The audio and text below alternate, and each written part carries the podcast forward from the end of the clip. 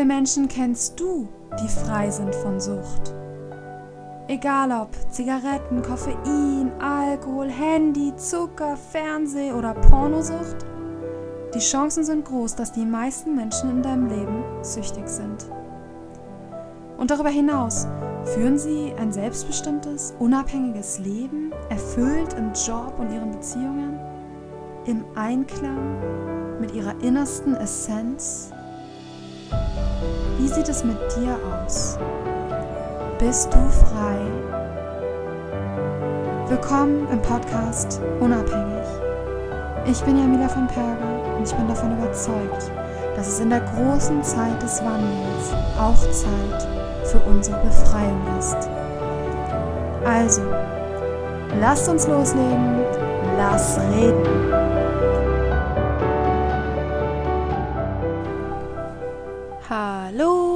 Wunderschönen Menschen da draußen. Das ist die 43. Folge im Podcast Unabhängig. Und heute möchte ich mal wieder aus meinem Leben erzählen. Und zwar möchte ich mit euch über meine Krankheitsgeschichte sprechen. Wie, also unabhängig jetzt von meiner Suchterkrankung, also die werde ich natürlich auch mit, mit erwähnen. Und, aber ich möchte auch mal auf die anderen Sachen eingehen ähm, außerhalb der ähm, Suchterkrankung und ich möchte darüber reden, warum ich so unfassbar überzeugt bin von Anthony William. Ähm, ja, ich leg direkt los. Ich sag schon mal vorweg, es ist ungeskriptet. ähm, heute, weil ja, ich wollte einfach aus, ich wollte einfach drauf loslabern ähm, und wir schauen mal, wie lange das Ganze geht. Ja, also das erste, woran ich mich erinnere, ähm, was immer so ein Problem war bei mir, war meine chronische Ohrenentzündung. Ich hatte ständig entzündete Ohren, ähm, also Mittelohrentzündung, ja. Ähm, heute weiß ich übrigens die Ursache davon und auch, wie man das heilen kann, aber damals natürlich nicht. Ich weiß gar nicht, wie alt ich da war, aber auf jeden Fall ich schätze mal so um die sechs, sieben oder so. Ähm, obwohl ich glaube, ich hatte das auch schon vorher. Also ich erinnere mich, dass ich noch vor der Einschulung im Kindergarten noch schon ähm, öfter mit diesen Propfen im Ohr rumgelaufen sind, äh, bin, ähm, wo man so eine Wettebäuschen in die Ohren bekommt. Ja, also daran erinnere ich mich mega gut, dass ich ständig diese Mittelohrentzündung hatte und dass das furchtbar schmerzhaft war. Äh, mal mehr, mal weniger, aber ich erinnere mich äh, sehr gut, wo ich einmal so in den Armen meiner Mutter lag und einfach nur geheult habe und geschrien habe vor Schmerzen. Und das war dann so eine Odyssee, dass ich ständig, ähm, dann natürlich, wir sind jedes Mal zum Arzt und dann habe ich halt immer Antibiotika bekommen. Und damals gab es ja noch nicht diese heute, diese, diese Antibiotika, die ähm, so wie sie heute sind, auch in abgeschwächter Form sind, gibt oder ähm, es gibt ja heutzutage ganz viele unterschiedliche Antibiotika, welche, die man nur drei Tage nimmt, welche, die man zwei Wochen nimmt, schwächere, stärkere und so weiter. Das gab es damals alles noch nicht. Da hat man nur diese richtig krassen Dinger bekommen. Also hochdosiert und ja, die habe ich halt jedes Mal bekommen. Und ähm, dann das nächste, an was ich mich erinnere, ist, dass ähm, ich operiert worden bin. Also ich weiß noch, dass meine Mutter mich damals irgendwie gefragt hat, ob ich, oder der Arzt oder beide zusammen, ob ich möchte, dass das aufhört ähm, und das operieren lasse oder ob das so weitergehen soll. Ich weiß nicht mehr, die haben mir irgendwie so eine Frage gestellt. Ich erinnere mich daran, aber ich weiß halt aus heutiger Sicht auf jeden Fall, dass ich damals auf jeden Fall nicht in der Lage war, eine fundierte Entscheidung zu treffen. Auf jeden Fall das nächste, an was ich mich erinnere, ist, dass ich so im Krankenhaus für eine Weile war. Und ich bin mir auch ziemlich sicher, dass das so definitiv zumindest ein bisschen traumatisch war, weil ähm, ich weiß, dass meine Mama mir erzählt hat, dass ich so, als die Narkose losging, ähm, dass ich da so wohl so einen Schreikrampf bekommen habe und so mega geschrien hat und dass meine Mutter mich so festhalten musste und so. Und ich weiß auch, dass ich, als ich aufgewacht bin, einmal extrem verängstigt war, weil meine Mutter nicht da war. Und meine Mutter musste ja noch arbeiten nebenbei und die war ja dann immer erst nach der Arbeit da. Und in den ersten Tagen oder am ersten Tag hat mich das halt, da habe ich halt unglaublich Angst gehabt. Und ich weiß halt auch noch genau, wie ich da so aufgewacht bin. Und halt nicht reden konnte, nicht schlucken konnte und mein Hals einfach unfassbar weh tat. Und zwar war die Operation so, dass man mir die Mandeln und die Polypen rausoperiert hat. Das war damals so völlig normal. Da haben ständig die Kinder das rausoperiert bekommen. Ich weiß gar nicht, wie das heute ist. Ich weiß nur, dass das natürlich totaler Bullshit ist, sowas zu tun, dass es überhaupt nichts bringt. Beziehungsweise ist es halt wieder so, das ist halt so der Klassiker in der Medizin.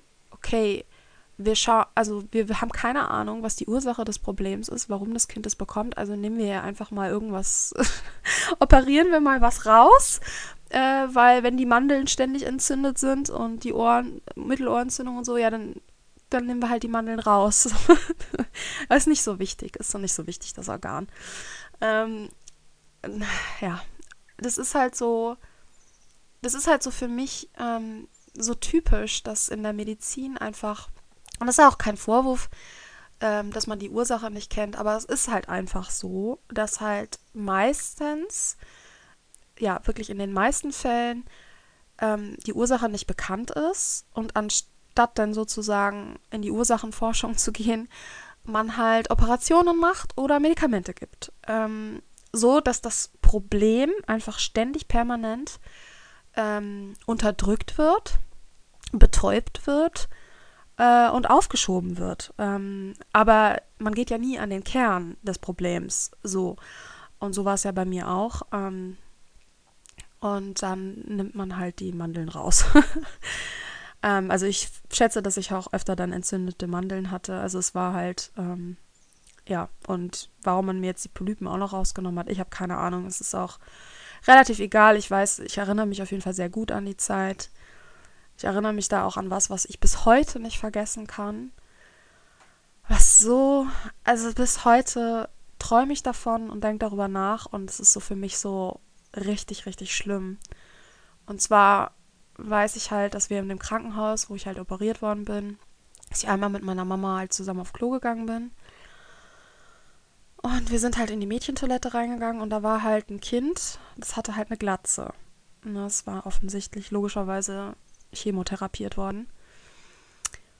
Ähm, und ich war halt ein kleines Mädchen, ich weiß nicht, fünf, sechs Jahre alt. Und ich habe sowas natürlich noch nie gesehen gehabt. Das heißt, ich dachte in dem Moment, dass das ein Junge wäre, weil der ja kein, weil das Kind halt keine Haare hatte.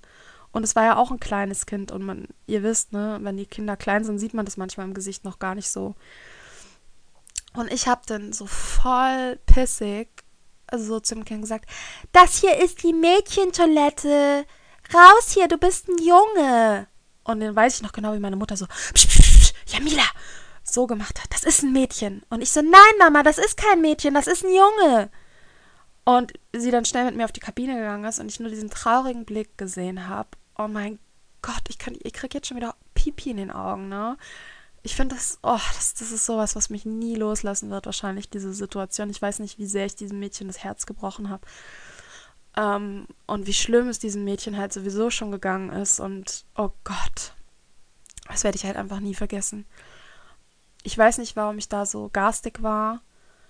Ich habe keine Ahnung. Ich weiß es einfach nicht mehr, warum es so war. Kinder sind halt grausam. Ja, ich habe mir natürlich, ich muss mir natürlich auch, also ich habe natürlich selber mir überhaupt nichts dabei gedacht, ne? Also ich habe natürlich einfach gedacht, wirklich, dass da ein Junge in die Mädchentoilette sich verirrt hat. Es war ja auch nicht böse gemeint, so. Es war natürlich sehr unhöflich, aber es war natürlich nicht böswillige Absicht. Aber das werde ich einfach nie vergessen. Ich kann mich sogar erinnern, wie das Klo aussah und so, weil es einfach so in mir eingebrannt ist, diese Situation. Ähm, ja, auf jeden Fall. Dann das nächste, woran ich mich erinnere, ist, dass ich war immer reiten früher als Kind und ähm, dann kam ich mal wieder von den Reiterferien und auf einmal merke ich halt auf dem Rückweg nach Hause, wo meine Mutter mich abholt, dass ich, un dass ich das Gefühl habe, ich muss unfassbar doll pinkeln und so ganz schmerzhaft. Und da muss ich halt so auch so acht, neun oder sowas gewesen sein, vielleicht zehn. Und ich dann, ne, ich, ich, ich meinte dann so, Mama, ich muss ganz dringend, ich muss ganz, ganz, ganz, ganz, ganz dringend. Und, und merkte auf einmal so, es tat dann auf einmal so, wie ich angefangen habe zu heulen. Und ich glaube, meine Mutter wusste dann schon in dem Moment Bescheid und hat, glaube ich, dann schon sowas gesagt wie, oh, das klingt nach einer Blasenentzündung oder sowas. Ja, das war dann auch der Beginn ähm, einer langen Krankheitsgeschichte, in, in was meine Blasenentzündungen anging. Ja, ich habe dann immer wieder Blasenentzündungen bekommen und natürlich auch da dasselbe Spiel. Du gehst immer zum Arzt und bekommst Antibiotika verschrieben. Ich weiß übrigens noch, dass wir einmal beim Arzt waren, einfach bei so einem normalen Hausarzt zum Durchchecken, einfach so völlig normal. Und die Ärztin dann auf einmal mir so Fragen stellt, ob ich mich erbreche nach dem Essen. Und ich war halt so leicht pummelig zu der Zeit, weil ja, weil ich halt nicht gesund gegessen habe. Und meine Mutter auch so voll so, hä, nein, das macht sie nicht. Und sie dann so voll ernst wurde und sagte, ja, Mila, sag die Wahrheit. Erbrichst du dich nach dem Essen? Und meine Mutter und ich waren so voll verwirrt, weil ich habe das nie gemacht. Zu dem Zeitpunkt, da war ich halt auch noch, also auf jeden Fall, da muss ich so elf gewesen sein oder so. So, da weiß ich noch, dass ich da so in der Vorpubertät war oder gerade die Pubertät losging. Und ähm, dann meinte sie so, ja, ihre Tochter hat ähm, verfärbte Zähne. Unten, also an den, an vorder, an den Schneidezähnen und den Zähnen daneben war halt so ganz unten am, wo der Zahn endet, sozusagen so weiße Punkte und Verfärbungen. Und meine Mutter meinte so, nein, sie sagt, ja, das kommt halt entweder vom Erbrechen oder von äh, oder von ähm, sehr viel Antibiotika. Und, meine, und dann war halt gleich klar, ähm, das kam halt, weil ich halt so viel Antibiotika bekommen habe. Ne? Also erst wegen der Mittelohrentzündung, Mandelentzündungen und dann eben später auch wegen den Blasenentzündungen. Und ähm, tatsächlich haben sich meine Zähne, also die waren bis vor kurzem immer verfärbt ähm, unten da von dem Antibiotika, aber tatsächlich haben sie sich die letzten zwei oder drei Jahre ist es weggegangen. Ähm, ich weiß auch genau, dass ich deswegen, das ist so lustig, deswegen ständig im Unterricht war immer so ein, mein Biologielehrer, wenn ich weiter weg saß, hat er immer ständig gesagt, ja Mila, hast du ein Kaugummi im Mund? Und ich hatte nie ein Kaugummi im Mund. Und er hat mich jedes Mal wieder drauf, also so, jetzt sag doch, du hast doch ein Kaugummi im Mund. Und es war halt, weil dadurch, dass meine Zähne an der Spitze verfärbt waren, die waren da ja ganz, ganz ähm, weiß. Also so, müsst ihr vorstellen, normalen Zahn, ähm, normal weiß und dann unten an der Spitze, an der, an der, wo es endet halt, so richtig krass weiß verfärbt. Und es sah wohl für den von Weitem immer so aus, als würde ich Kaugummi kauen. Ja.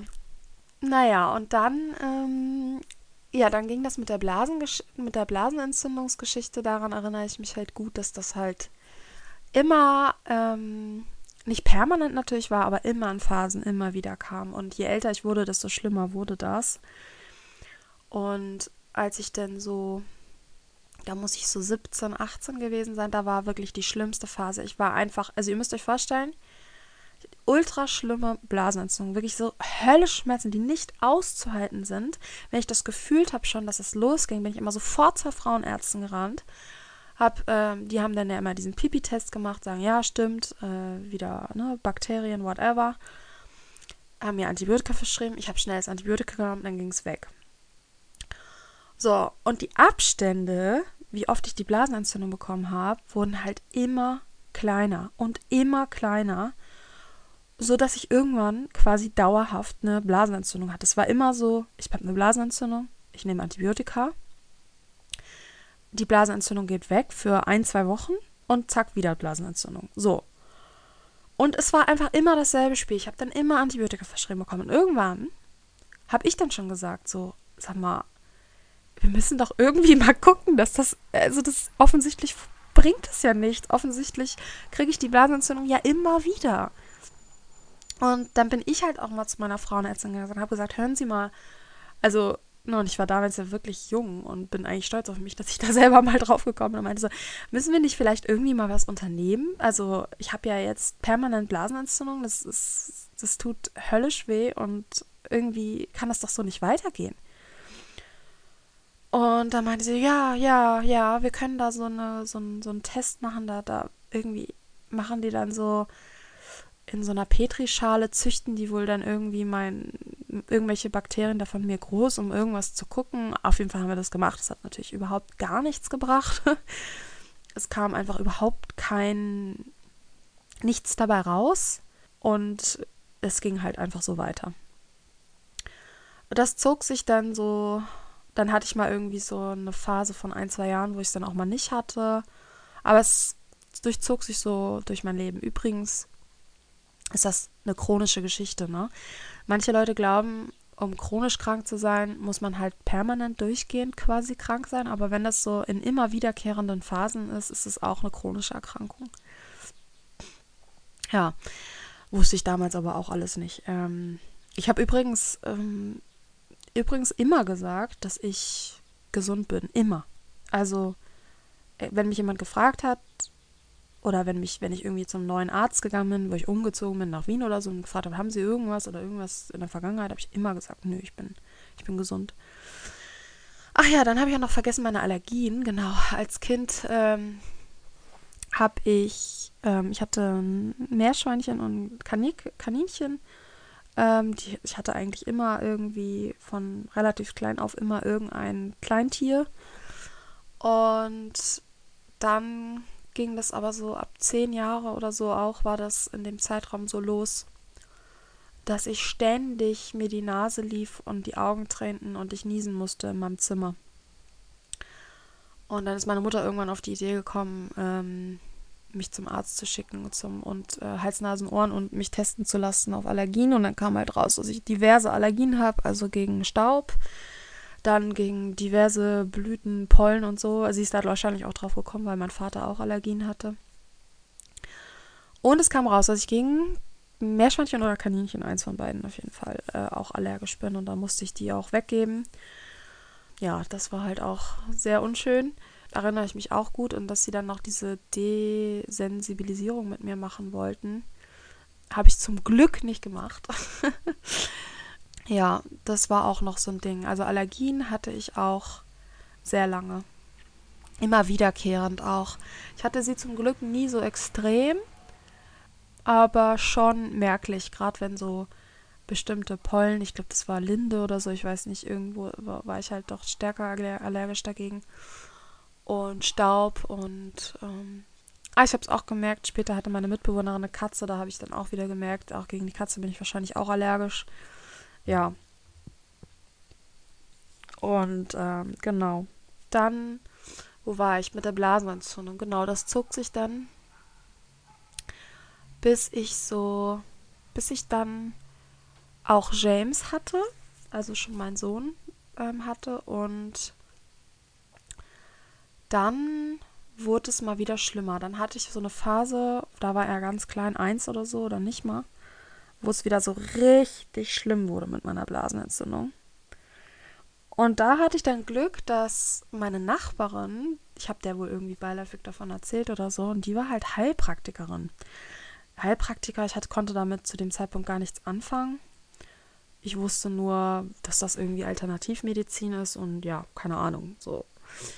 Und die hatte, ich habe ihr das so erzählt, sie hat dann so nachgefragt mit wegen meiner Blasenentzündung. Ich habe ihr das dann alles so erzählt meine auch meine Geschichte, dass ich das schon immer habe und dass das so höllisch wehtut. Man kann das auch, wenn man selber das noch nie hatte, das kann man einfach nicht erklären. Also das kann man nicht. Also es ist irgendwie so, müsst ihr euch vorstellen, der Tag, an dem ihr in eurem Leben das allermeiste Mal, also das, das allerschlimmste Mal auf Klo musstet, sagen wir mal, keine Ahnung, als hättet ihr drei Liter in der Blase. So. Und das mal 10.000 Plus extremes Brennen und Stechen. Stechen auch so richtig doll. Und wenn ihr dann auf Klo geht und Pipi macht, oh mein Gott, das tut so unfassbar weh. Man kann es echt nicht in Worte erklären. Es ist total krass. Naja. Und der habe ich das dann so erzählt. Da meinte sie so, du, ich arbeite ja in einer Praxis, gar nicht weit von hier und so. Wir sind Heilpraktiker und geh doch mal zu meinem Chef und lass das doch mal alternativ behandeln. Und ich dachte mir einfach so, ja gut, ne, was habe ich zu verlieren? Und dann ähm, bin ich zu dem hin und der hat mich dann halt erstmal ganz anders behandelt. Ne? Der hat mir voll viel Fragen gestellt und ähm, alles Mögliche und hat mir dann ähm, gesagt, ich soll, wenn ich, ich soll einfach generell viel, viel, viel mehr trinken, hat mir so verschiedene Teesorten aufgeschrieben, Cranberry-Saft, ähm, hat gesagt, wenn es losgeht, sofort gleich zwei Liter Echsen und so, so richtig viel trinken und dann hat er mir noch so andere Tipps gegeben, so intimere Tipps.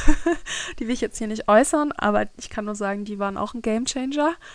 Ähm, und so insgesamt hat er sich halt so voll gut um mich gekümmert und er hat zu mir gesagt, ich soll halt einen Monat kein Zucker essen. Auf jeden Fall, ich weiß nicht, woran es lag beziehungsweise das mit dem, mit dem Trinken ist auf jeden Fall mega hilfreich und Cranberry-Saft auch natürlich. Das mit dem einen Monat kein Zucker. Ähm, also ich weiß aus heutiger Sicht, ich weiß, was Blasenentzündung, mittlerweile weiß ich, was es genau ist, wie genau, ich weiß auch ganz genau, wie das entsteht und was dafür verantwortlich ist und wie man es heilen kann. Und der Heilpraktiker hat damals zumindest ähm, einiges davon schon oder ja verstanden und der hat sich auch einfach um mich gut gekümmert. Und tatsächlich habe ich dann seine, also das beherzigt, dass ich einfach generell mal viel mehr getrunken habe. Also ich war einfach besser hydriert. Und dass ich dann, wenn ich gemerkt habe, dass es losging, halt viel, viel, viel mehr getrunken habe als normal. Und ich bin dann auch immer genau in die heiße Badewanne gegangen. Und das hat auch noch geholfen, genau. Und dann ähm, tatsächlich äh, wurde, ging dann die Blasenentzündung von alleine weg. Er hat auch gesagt, nimmt dann kein Antibiotika. Ne? Also, ach so, und Wärmflasche noch und so. Er hat mir halt ganz viele Tipps gegeben. Und das war dann so das, der Wendepunkt, wo ich dann das erste Mal angefangen habe, meine Blasenentzündung von alleine wegzubekommen, ohne Medikamente zu nehmen. Und das war ein riesen ähm, Game Changer für mich, weil das war der Punkt, das war so der Punkt, wo ich angefangen habe, die konventionelle Medizin kritisch zu hinterfragen. Weil ich war wirklich wegen dieser Blasenentzündung bei verschiedensten Ärztinnen und Ärzten und alle haben nie was unternommen, außer mir Antibiotika zu verschreiben. Und dann war ich das erste Mal halt bei einem Alternativmediziner, der hat sich Zeit für mich genommen, der hat sich um mich gekümmert. Man hatte wirklich das Gefühl, der will mir wirklich helfen. Der will mir nicht einfach nur schnell Medikamente verschreiben, sondern der will mir wirklich helfen. Und hat er halt auch. Er hat mir halt auch wirklich geholfen. Und das war das erste Mal, dass ich meine Blasenentzündung wegbekommen habe, ohne Medikamente zu nehmen. Und mir war schon klar, und das wissen die meisten, dass es nicht so toll ist, ständig Antibiotika zu nehmen. Und dass das dann wieder andere Ursachen, also andere Probleme verursachen kann. Zu dem Zeitpunkt hatte ich übrigens auch schon eine chronische Magen-Darm-Geschichte. Die ging ungefähr acht, neun Jahre vorher los, erzähle ich gleich. Auf jeden Fall war das so der Bruch für mich, wo ich das erste Mal angefangen habe, so, hä? Also, wenn ich zum Arzt gehe, dann hilft er mir gar nicht. Und ich meine, das war ja Jahre und Jahrzehnte ähm, oder ja, 15 Jahre, was weiß ich, auf jeden Fall sehr lange Zeit, wo ich das hatte. Und dann gehe ich halt einmal zu einem Alternativmediziner, quasi unwissenschaftlich. Und der hilft mir halt wirklich. Und ich musste seitdem übrigens nie wieder Antibiotika nehmen. Ich hatte dann noch ein paar Blasenentzündungen, aber es war halt natürlich nicht vergleichbar, weil es einfach viel seltener war und ich es auch von alleine selber wegbekommen habe mit Kräutertees und Trinken und, und Wärmflasche und Baden und so weiter. Und das ist natürlich ein ganz anderes Lebensgefühl. Das war so der, der, der, die Geburtsstunde meiner, ähm, ja, wo ich so angefangen habe, das alles zu hinterfragen. Und dann ähm, habe ich das natürlich auch in Bezug auf andere Krankheiten hinterfragt. Und dann, ja, ungefähr acht Jahre vorher oder so ging das los mit meiner, da war ich dann Anfang 20, da ging das los mit meiner chronischen Magen-Darm-Krankheit. Aus heutiger Sicht für mich natürlich auch vollkommen logisch, wenn man so viel Antibiotika über so viele Jahre nimmt, dass dann der Magen-Darm-Trakt im Arsch ist, ist irgendwie so voll nicht verwunderlich. Habe ich damals aber auch nicht äh, gecheckt. Auf jeden Fall zu dem Zeitpunkt, wie gesagt, wir sind jetzt so acht Jahre bevor, das, bevor ich das erste Mal bei einem Alternativmediziner war. Und das war so die Odyssee. Also das war so, dass es ich auf einmal so losging, dass ich so ständig aufstoßen musste, aber nicht sauer aufstoßen musste, sondern so Luft aufstoßen musste und dass halt so, ich so angefangen habe, Blähbauch zu bekommen. Und es ging so langsam los und ich habe mir so am Anfang da keine Gedanken gemacht und es wurde halt immer schlimmer, ähm, dass ich halt ständig auch dann nicht nur einen aufgeblähten Bauch hatte, ähm, sondern dass es dann auch wirklich richtig mit Schmerzen losging, dass ich so ähm, Magenstechen bekommen habe und es wurde halt irgendwie immer schlimmer und immer schlimmer. Und dann bin ich halt das erste Mal zum Arzt gegangen. Und wie gesagt, war ja vor dem Alternativmedizinler. Und Leute, das, ich sag nur so, das war dann eine Odyssee. Also es, es ähm, ich, ich habe beim ersten Arzt habe ich äh, drei Medikamente verschrieben bekommen. Eine, die ich morgens nehmen sollte, mittags und abends für einen Monat. Ähm, ich hatte keine Ahnung, was das ist. Ich weiß nur genau, dass ich war zu dem Zeitpunkt schon alkoholkrank und also ohne mir dessen bewusst zu sein. Ich weiß, dass meine erste Frage war, kann ich auch Alkohol trinken, wenn ich das Zeug nehme? Und der Arzt so, ja, ja, das ist gar kein Problem. Der hatte übrigens auch einen riesen Bierbauch, der Arzt. ja, auf jeden Fall habe ich das dann gemacht und äh, es wurde nicht besser, sondern schlimmer. es wird schlimmer. Und dann bin ich halt wieder zum Arzt und sage, ja, ich habe jetzt einen Monat diese Medikamente genommen und es ist halt schlimmer geworden. Und er so, hm, das kann eigentlich nicht sein. Ich so, ja, es ist aber so. Ja, dann würde ich sagen, nehmen Sie jetzt äh, das nochmal einen Monat. Ich so, ich soll jetzt das gleiche nochmal nehmen, einen Monat. Also ich habe das doch ja gerade einen Monat genommen, es ist ja schlimmer geworden. Also ja, machen, nehmen Sie das, ich verschreibe Ihnen das jetzt gleiche nochmal und Sie nehmen das jetzt noch einen Monat. ich so, okay okay, ich habe mir das dann nochmal geholt und habe das dann nochmal so zwei Wochen gemacht. Und nach zwei Wochen, also wo es immer schlimmer wurde, habe ich dann gesagt, okay, ich glaube, dieser Arzt hat irgendwie nicht so richtig den Durchblick. Und bin dann zum nächsten Arzt. Der hat dann gesagt, ja, wir müssen eine Magenspiegelung machen. Ähm, das habe ich dann gemacht. Das ist ja, wenn die so mit einer Kamera so reingehen, auch ekelhaft. Du kriegst da auch oh, so irgendein so Medikament, wirst mega high davon und dann halten die dich fest, weil du hast natürlich krassen Würgereflex und so, wenn die da mit so einem dicken Schlauch in dein, in, boah, durch deinen Hals in den Magen reingehen. Auf jeden Fall sagte der Arzt dann so, als das dann alles abgeschlossen war und so, sagte sie, ja, sie haben eine leichte Entzündung vom Magen zum Darm hin, sozusagen der Übergang vom Magen zum Darm, haben sie eine leichte Entzündung, aber das hat eigentlich heutzutage jeder. Ich so, wie? Das hat heutzutage eigentlich jeder ja, das ist einfach so rund 70, 60, 70 Prozent der Menschen locker haben das. Die haben halt eine leichte Entzündung, so. Ich so, okay.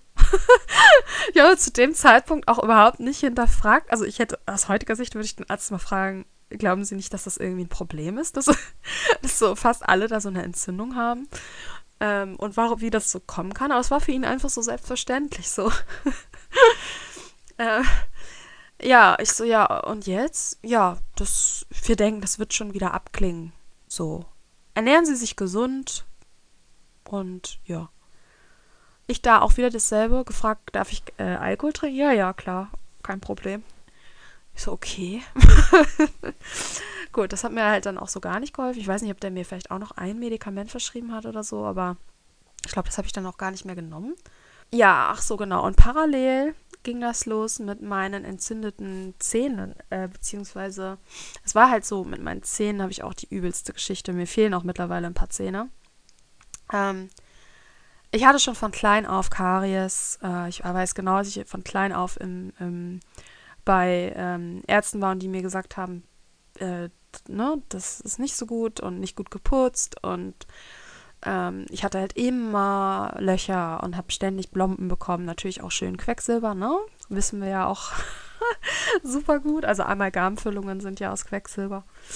Ähm, ist natürlich auch super, super gut, ne? So Schwermetalle, giftige Schwermetalle im, im, im Mund zu haben. Ich habe übrigens heute noch zwei Blomben davon.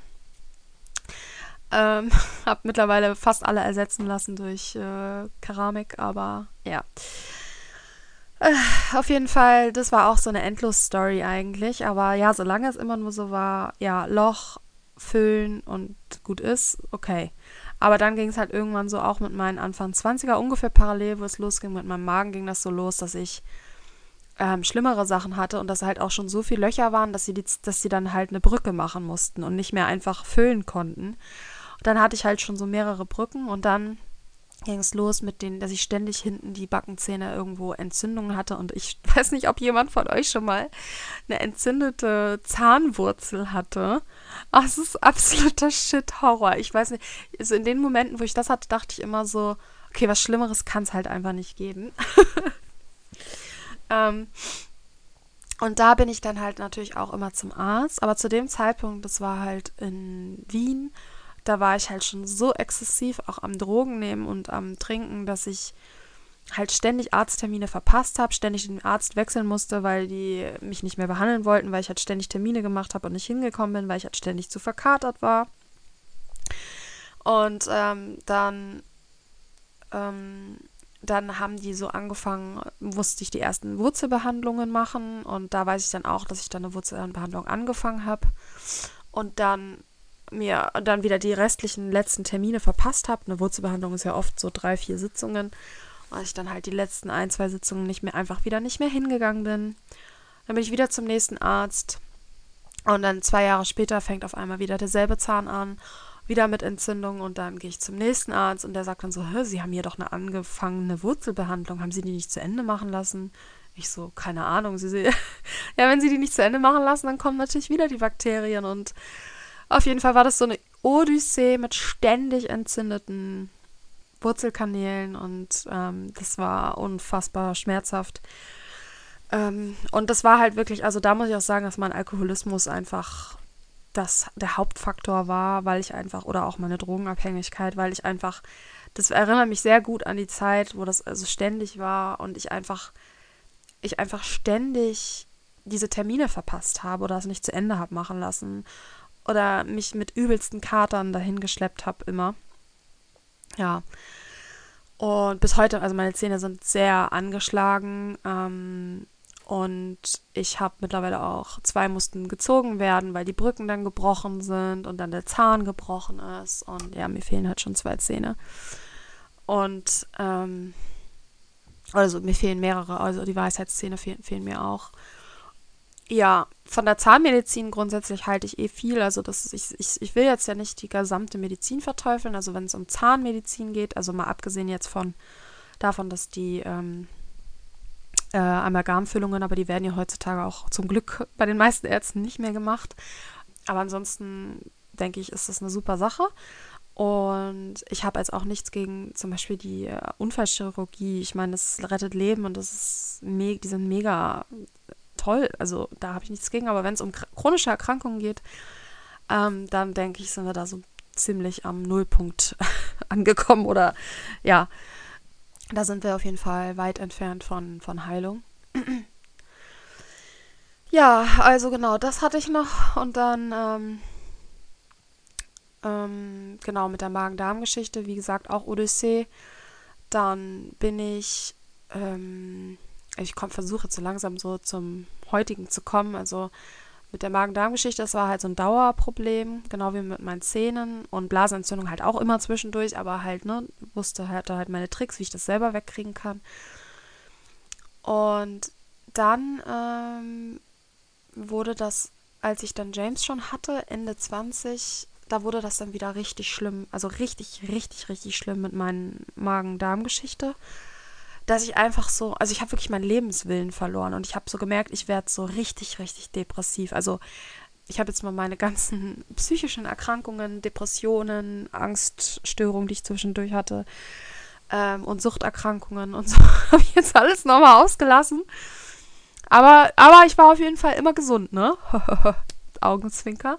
Wenn ich gefragt worden bin, ich bin gesund. Naja.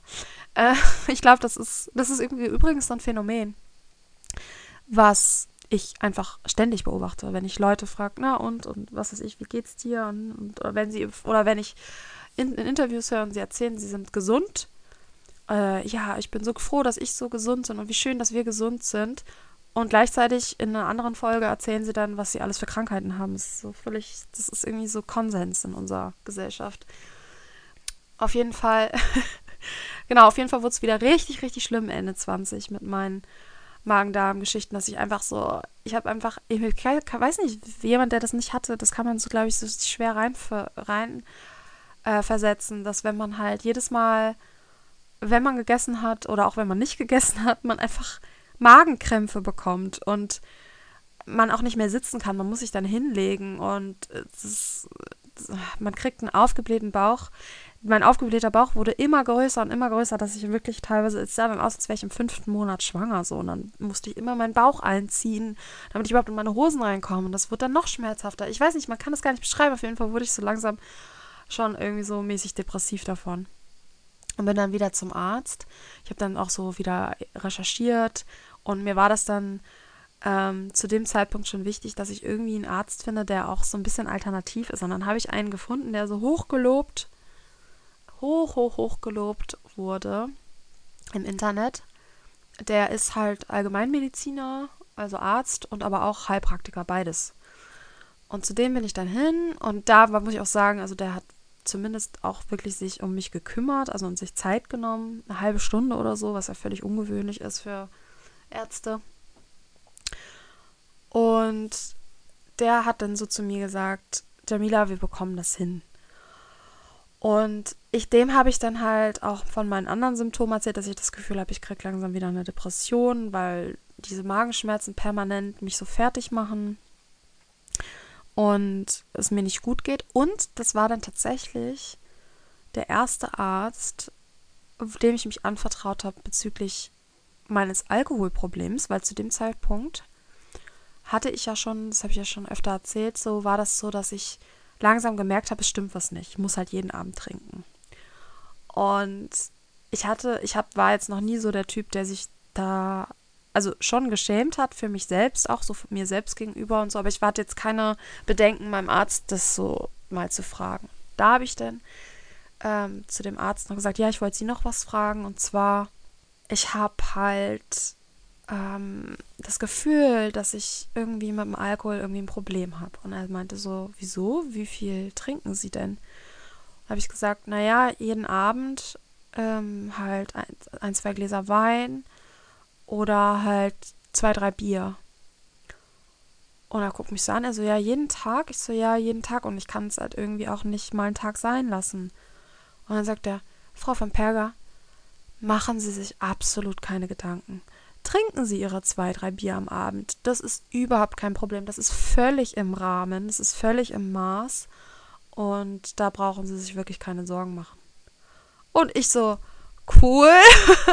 Na, also mir fiel da so ein Riesenstein vom Herzen, weil ich natürlich gedacht habe, irgendwie, weil ich halt selber schon gespürt habe, irgendwas stimmt halt nicht. Und ich natürlich mir ständig Gedanken gemacht habe, ob irgendwas mit mir nicht in Ordnung sei. Also natürlich war ich weit davon entfernt zu denken, dass ich eine Alkoholikerin bin, aber ich hatte halt irgendwie Bedenken, ne, dass ich vielleicht irgendwie eine Art Alkoholproblem habe oder so. Und der hat mich da dann ja beruhigt. aus heutiger Sicht, ne? Also ich weiß gar nicht, was ich dazu sagen soll.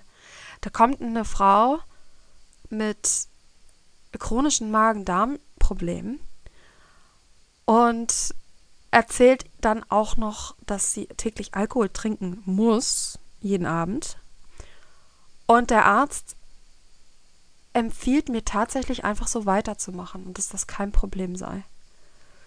Ähm, hallo?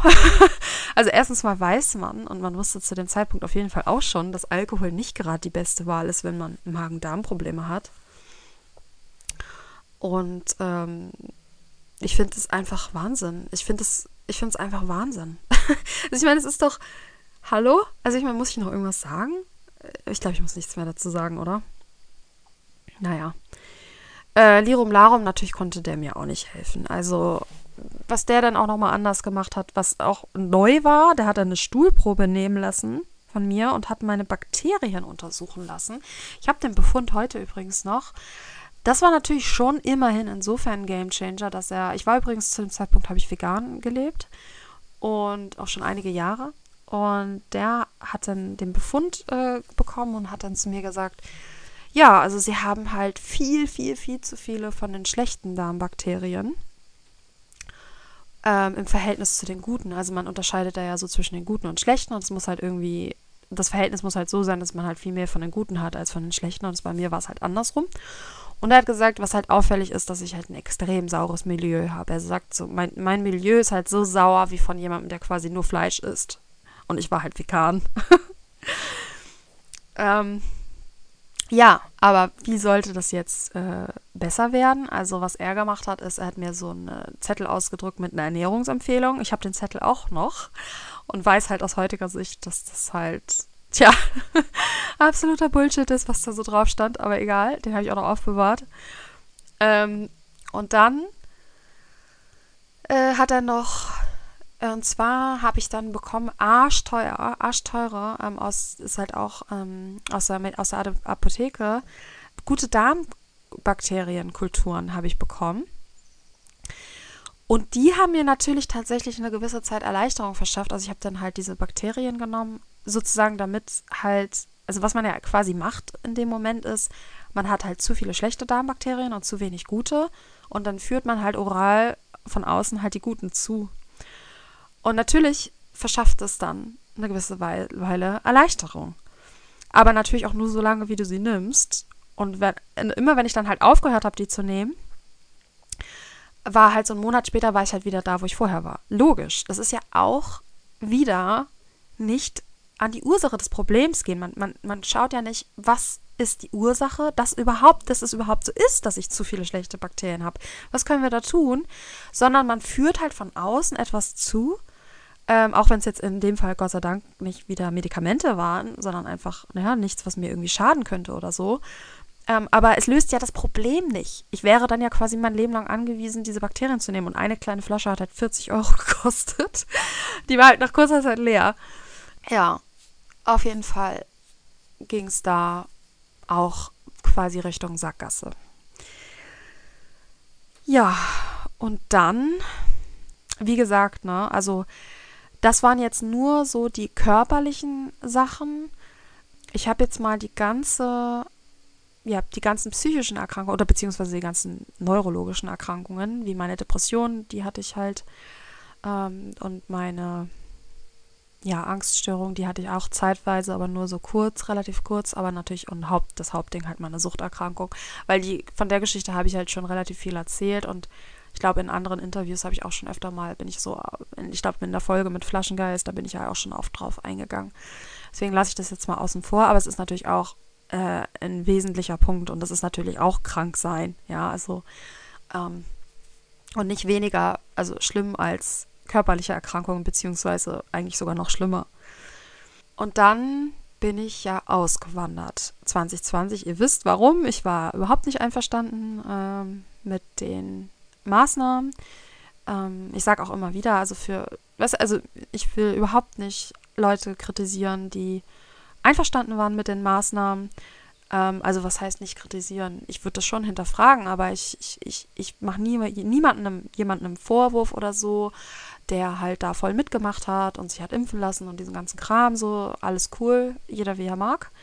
Kritisieren würde ich schon den Umgang mit den Leuten, die, die, die, die äh, eben nicht das mitmachen wollten. Auf jeden Fall, ihr wisst, das war so für mich so ein großer Punkt, warum ich ausgewandert bin ähm, und auch das starke Bedürfnis hatte, Selbstversorgerin zu werden und so auszubrechen aus dem System. Und genau, dann bin ich nach Portugal. Und hier ging es dann ja weiter. Also ich hatte ja weiterhin meinen Alkoholismus und ähm, bin dann ja auch so dahinter gekommen. Ähm, und es war halt so, dass ich 2021 dann einen neuen Mitbewohner bekommen habe. Also ich habe hier auf dem Land ja äh, auch Tiny Häuser und ich habe dann, das war alles ein Riesenzufall übers Internet von tatsächlich von jemandem, äh, dessen Buch ich gelesen habe und dem gefolgt habe auf Instagram, der dann zufällig gesagt hat, er will nach Portugal auswandern, ob, ob, nicht, ob wir nicht jemanden kennen würden. Und dann habe ich den halt angeschrieben und dann ist der halt hierher gezogen. Völlig irre Geschichte auch wirklich irre Geschichte. Auf jeden Fall ähm, will ich jetzt aber nicht drauf eingehen. Auf jeden Fall ist der hierher gekommen und ist hier eingezogen und der war halt auch so ein Systemflüchtling quasi. Der wollte da halt auch keinen Bock mehr auf, ja, es ist halt nur, ich will da jetzt gar nicht so tief drauf eingehen, aber es ist ja nicht nur, dass man halt gegen die Maßnahmen ist und ähm, beziehungsweise man selber entscheiden möchte, sondern es war natürlich auch einfach oh, es war halt eine Extrembelastung für viele Leute, wenn so, wenn man halt, man ist ja in einer Minderheit, die meisten waren ja für die Maßnahmen und so.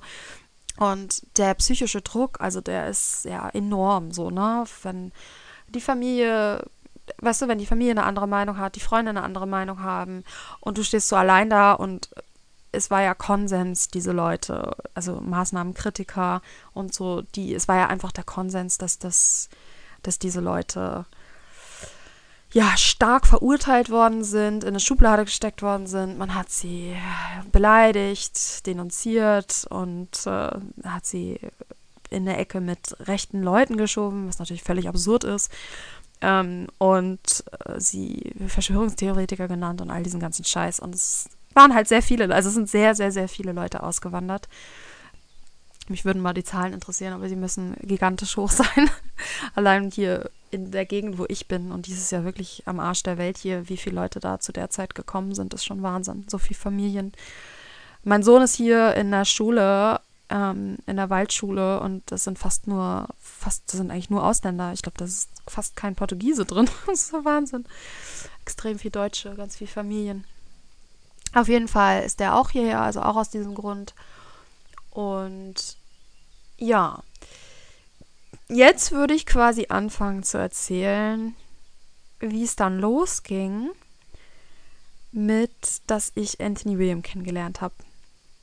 Ich frage mich jetzt nur, das Ding ist, weil jetzt geht eigentlich die Geschichte erst richtig los. Und ich sehe schon wieder, dass ich schon wieder so lange Zeit verbracht habe. Oh mein Gott, ich weiß gar nicht, wie, Ah, also ich weiß, dass jetzt kommt eigentlich der große Teil. Jetzt kommt der große Teil. Und ich glaube, wir machen das dann doch, wir machen das so, dass ich das auf nächste Woche verschiebe, weil das ist, jetzt kommt halt wirklich das eigentlich Entscheidende alles so. Und ja, ich würde sagen, ich mache hier mal Schluss und die Folge wird dann halt einfach nur meine Krankheitsgeschichte sein. Äh, ist natürlich jetzt irgendwie nicht so spannend, wenn man, wenn man noch nicht weiß, ähm, wie das Ganze ausgeht, beziehungsweise was ich denn getan habe und so also was und wie ich mich geheilt habe, äh, ist irgendwie nicht so jetzt noch nicht so spannend der ganze Kram. Aber was soll's? Vielleicht so zum Abschluss, vielleicht findet der ein oder andere sich ja so wieder. Wisst ihr, das Ding ist halt, ich kenne halt einfach niemanden, der keine Krankheitsgeschichte hinter sich hat. Klar, weißt du, bei manchen ist es vielleicht ein bisschen weniger wie bei mir ähm, beziehungsweise anders. Der eine hat einen entzündeten Blinddarm gehabt und den rausoperiert. Der andere hat halt eben keine Blasenentzündung, sondern eine Akne. Ja, Akne ist auch eine chronische Erkrankung, auch total relativ leicht heilbar in relativ kurzer Zeit, aber ja, natürlich nicht, wenn man in, sich im Mainstream bewegt. Dann läuft man da halt sein Leben, sein Leben lang wahrscheinlich mit rum. Ja, und dann also äh, Suchterkrankungen, gut, die hat auch heutzutage fast jeder, äh, beziehungsweise Essstörungen. Also ich fasse das da immer so ein bisschen mit runter, weil Essstörungen sind im Grunde genommen auch Suchterkrankungen oder fast alle davon. Ähm, äh, oder wisst ihr, also es ist halt so, der eine hat chronische Rückenschmerzen oder chronische Schmerzen oder irgendeine OP hinter sich und danach chronische Schmerzen oder ähm, was gibt es denn noch alles so? Nierenprobleme, Diabetes. Also ich weiß nicht, ich kenne halt einfach keine Menschen mehr, die völlig gesund sind. So, das, das existiert gar nicht mehr. Meiner Meinung nach ja auch irgendwie so das, was Dauerbrenner-Thema sein sollte äh, in den Nachrichten und wo, wo wir wirklich, wo, wo die Gelder auch hinfließen sollten. Aber nein, es ist halt. Ach übrigens, da fällt mir noch ein. Ja, ist heute ein bisschen, bisschen locker plaudern. Ich habe erfahren von jemandem aus Deutschland, dass in den deutschen Nachrichten gekommen sei, dass es hier in Portugal eine fürchterliche Hitzewelle gegeben, also dass irgendwie ganz schlimm ist dieses Jahr mit Hitze und, und, und Trockenheit und so. Äh, also ich habe das jetzt gehört, dass das mehrmals wohl in den deutschen Nachrichten kam. Und ich möchte dazu mal was sagen. Weil es einfach so absurd ist. Also ich wohne jetzt seit drei Jahren hier und dieser Sommer ist der mildeste, schönste, regenreicheste, am wenigsten trockenste und am wenigsten heiße Sommer, den ich bis jetzt erlebt habe. Und ich höre das auch von vielen anderen, die schon länger hier leben. Wir haben prall gefüllte Flüsse und Seen und alles, weil es so viel geregnet hat. Äh, wir haben einen total milden Sommer. Mega, mega, mega traumhaft schön. Also der schönste Sommer hier bis jetzt äh, den ich hier erlebt habe. Und es ist absoluter, vollkommener Bullshit, dass hier eine Hitzewelle ist oder dass hier äh, besonders schlimme Trockenheit ist oder so. Absolut im Gegenteil. ich möchte es nochmal gesagt haben, und das gilt nicht nur für meine Region, ich habe auch Freunde in anderen Regionen, sagen alle das Gleiche, also totaler Schwachsinn.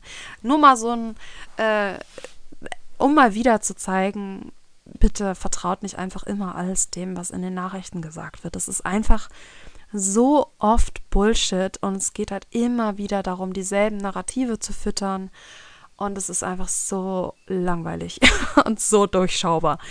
Aber ich erzähle euch das, ich will auch nicht, ach, ich will halt auch nicht irgendwie arrogant klingen und so von wegen, dass ich, dass, dass ich hier die Weisheit mit Löffeln gefressen habe und dass ich das besser weiß oder ich will dir auf gar keinen Fall das Gefühl geben, dass du äh, irgendwas falsch gemacht hast oder dass du das noch nicht durchgeblickt hast oder so. Das, das auf keinen Fall.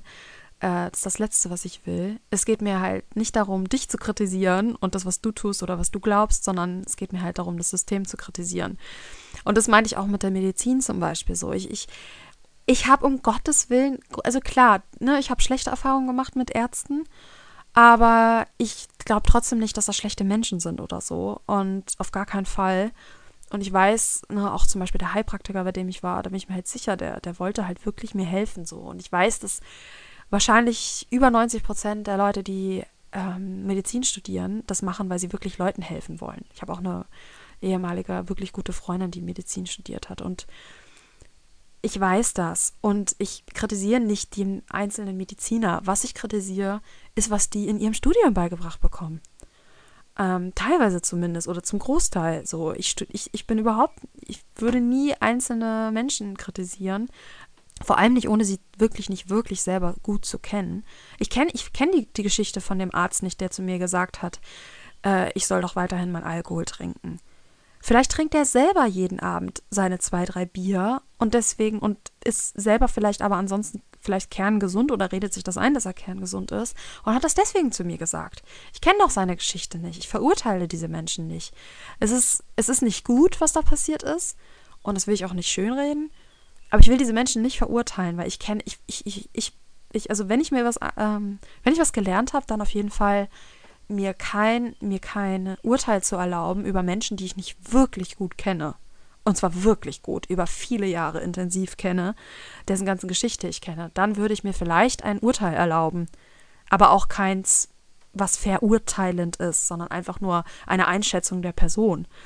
Aber ich würde mir niemals über einen fremden Menschen ähm, ein Urteil erlauben, weil ich kenne diesen Menschen nicht. Ich kenne seine Geschichte nicht. Ich kenne nicht, was ihm zugestoßen ist und seine Traumata und den, was weiß ich, ne, den Druck, den er von seinen Eltern bekommt oder whatever. Ich weiß es doch alles nicht. So. Ähm, deswegen, also mir ist es wirklich extrem wichtig zu betonen, dass ich eine absolute, ich bin eine absolute Systemkritikerin. Das, das gebe ich gerne zu. Ähm, und da stehe ich auch zu. Ähm, aber ich bin keine, ich bin absolut kein, keine Menschenfeindin. Ich, ich, ich, ich habe, ich liebe die Menschen. Ich glaube, dass die Menschen eigentlich, wenn sie nicht so unglaublich vielfach manipuliert werden würden und so unglaublich viel Traumata erleben würden und in einer so grausamen und schwierigen Welt aufwachsen würden, dass die Menschen eigentlich von ihrer Essenz her absolut wunderschön sind so und absolut. Deswegen sage ich auch immer, ne, hallo ihr wunderschön. ja. Okay, also ich würde wirklich gerne jetzt noch die Geschichte erzählen, aber das ist einfach too much. Äh, wir machen Schluss für heute und es geht dann nächste Woche weiter. Ähm, das war jetzt quasi sozusagen die Vorarbeit. Und äh, tut mir leid, wenn es nicht so spannend war oder wenn euch das nicht so interessiert, meine Krankheitsgeschichte. Aber es ist halt einfach notwendig, die vorher zu erzählen, damit ihr quasi dann auch seht, was ich gemacht habe und warum ich auch so überzeugt von den Methoden bin von Anthony William. Genau. Okay, meine Lieben, dann bis nächste Woche und ich würde sagen, macht's gut, bleibt sauber und bis zum nächsten Mal.